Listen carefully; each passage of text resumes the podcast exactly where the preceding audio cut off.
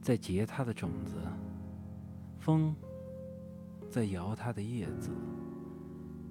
我们俩站着，不说话，在顾城的诗里，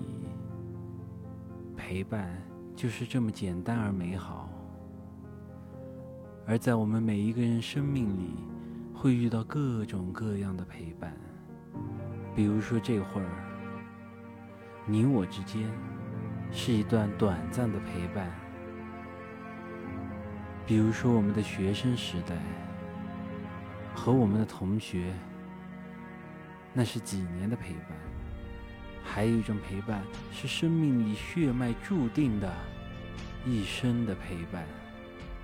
那是我们和父母和孩子之间的陪伴。